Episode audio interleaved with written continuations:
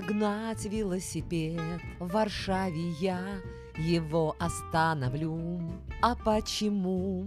Сейчас вам дам ответ. Я в Польшу ненароком за рулю. Да, именно за рулю. За рулю на велосипеде. Потому что сегодня, 3 июня, празднуется Всемирный день велосипеда. Вот мне интересно, на велосипеде можно, по-моему, доехать, добраться в любую точку земного шара. Это такое универсальное транспортное средство, которому больше, наверное, 200 лет. Боже мой, каких велосипедов только сейчас нет. Они радуют и детей, и взрослых. Поэтому с праздником вас! Сегодня все на велосипеды и покрутите педали, пока не дали туда, куда вам хочется. Велосипедные прогулки всегда приветствуются. Так же, как приветствую вас я, Нелли Сладкова, в подкасте «Свадьбы от А до Я». И мы с вами в Польше. Польша – большая и красивая страна в Восточной Европе, где предостаточно возможностей для отдыха. Можно сказать, что в Польше есть все. Ну, во-первых, море, чтобы купаться, горы, чтобы кататься на лыжах, потрясающей красоты архитектура, чтобы удовлетворить свои эстетические взгляды, эстетический голод, термальные курорты, чтобы поправить здоровье. И это уже не говоря о том, что здесь есть и лесные чащи, и синие озера, и национальная кухня, которая сочетает в себе крестьянскую основательность и чистоту вкусов. Польские города всегда дарят массу впечатлений. Даже у совершенно равнодушных к истории туристов здесь, как говорится, открываются глаза и появляется интерес к далекому славному прошлому государства. Вообще о Польше можно говорить очень много, долго, о польских достопримечательностях, о польской природе,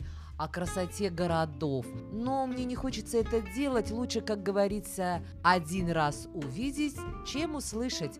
Поэтому рекомендую все-таки постараться при возможности, когда она действительно появится, посетить эту замечательную страну, в которой российские граждане могут зарегистрировать свой брак Столица Польши – замечательный город Варшава. Ну а денежная валюта – это злотый. Я бы, например, мне кажется, потратила бы все свои злоты на то, чтобы очень вкусно покушать в Польше.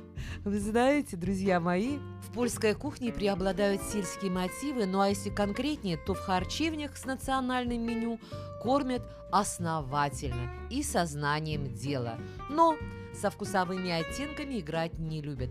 А вот всем, кто любит мясо, мясоедам, стоит включить в свой список must eat обязательно утку с яблоками и гусиный рулет. А фанатам речной рыбы судака по-польски, залитого вкуснейшим белым соусом. Ну, в общем, есть чем полакомиться и есть чем развлечься, потому что круглый год в польских городах проходят праздники и фестивали. Ну а мы с вами сегодня и сейчас будем развлекаться на польских свадьбах. Старая добрая Польша.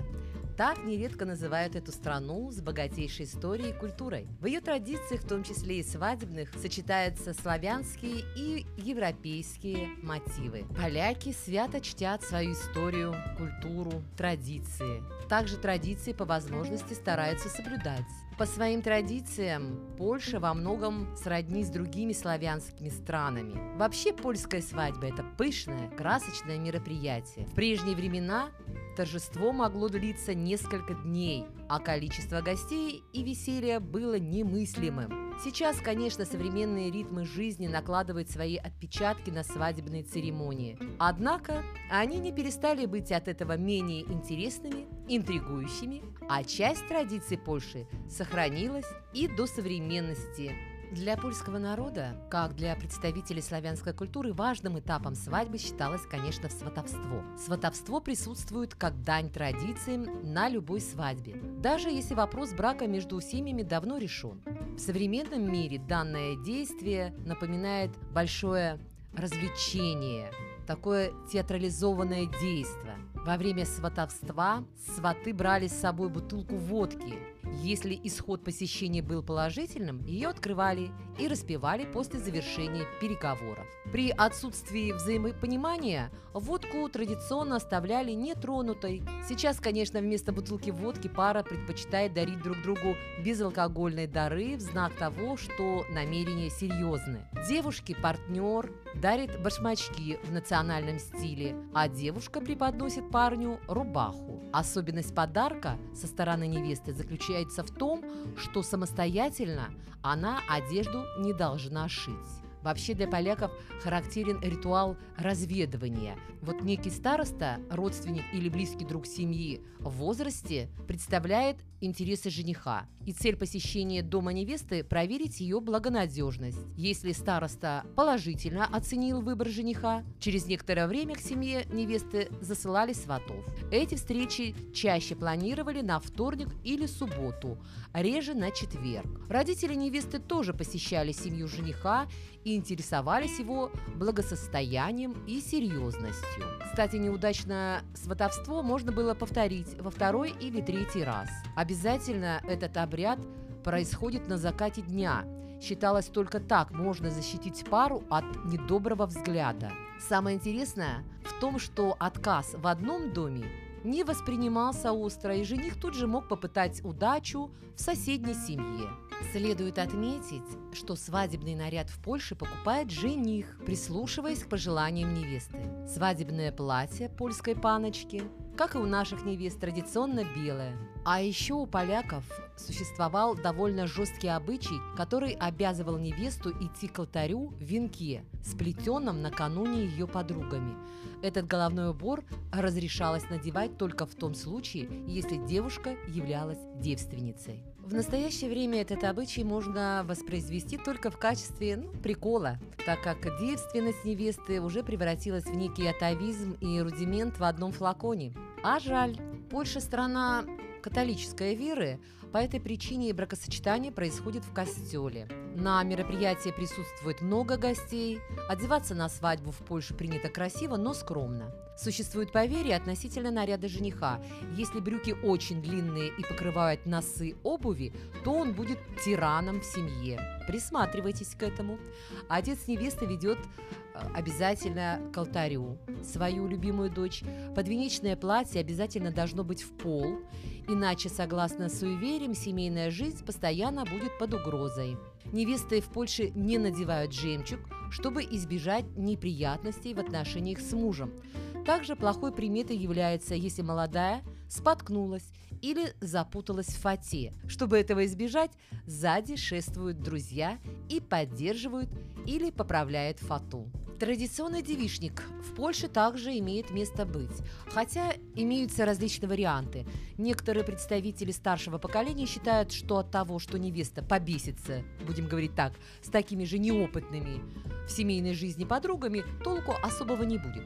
Поэтому иногда невеста перед свадьбой проводит время с молодыми замужними женщинами, которые не особенно ограничивают себя в употреблении горячительного и посему охотно делятся с невестой семейными секретами и тонкостями отношений с мужьями. Иногда это увлекательное мероприятие длится до самого рассвета. Обряд венчания во многом похож на традиционный европейский вариант. Но есть нюансы. Например, нам, русским, да, кажется странной клятва послушания супруга во всех делах. Но это уже, скорее всего, дань традиции. Сегодня сила такого порядка утратила свое влияние. Обязательно, конечно, на свадьбе должны присутствовать свидетели. Двое свидетелей обязаны сопровождать пару как во время гражданской церемонии венчания, так и в костеле. Да, еще стоит обратить внимание на обувь девушки. Она не должна быть открытой, иначе сквозь пальцы ног может уйти благополучие и финансовая стабильность. Всех гостей на свадьбе в Польше именуют дружина или свита. И подарки молодым эта свита все гости вручает до начала празднования. Все мероприятие ведет обычно староста. А вот на входе в зал или дом, где проводится торжество, стоят родители с хлебом и солью. Здесь хлеб символизирует сытую жизнь в семье, а соль защищает от невзгод и недругов. По старинному обычаю отец одной из сторон подносит молодым две рюмки с водой и водкой – Считалось, если новоиспеченный супруг выберет наугад водку, то он будет главным в семье. На современных свадьбах в Польше все чаще молодым предлагают бокалы с вином.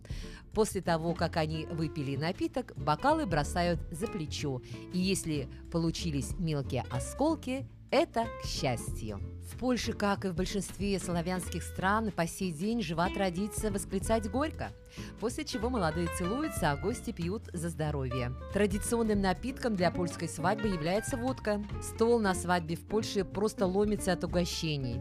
Конечно, подают большое количество сыров, колбас, обязательно гусиный паштет. На столе непременно присутствует суп со свежими овощами и порезанными колбасками. Рыба, сельдь и тунец тоже очень любят в Польше и готовят на свадьбы. На десерт подают желейные конфеты, слоеные пироги и домашние торты. Спиртного на столах достаточно, в том числе и крепких напитков. Выпить поляки, как и другие славяне, отнюдь не дураки. Стоит э, понимать, что свадьба в Польше длится долго, порой до 3-4 дней. Особенно если это где-то в селе или в деревне. есть инструкция в Польше, которая гласит о том, что если церемония и веселье длится более 12 часов, то рекомендуется подавать 4-5 блюд горячего типа. Эти блюда горячие подаются каждые 3-4 часа, и гости не успевают проголодаться.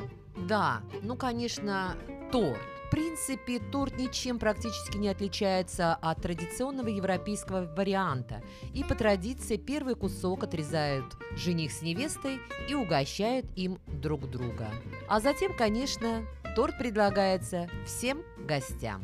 Отчепины. Что это такое?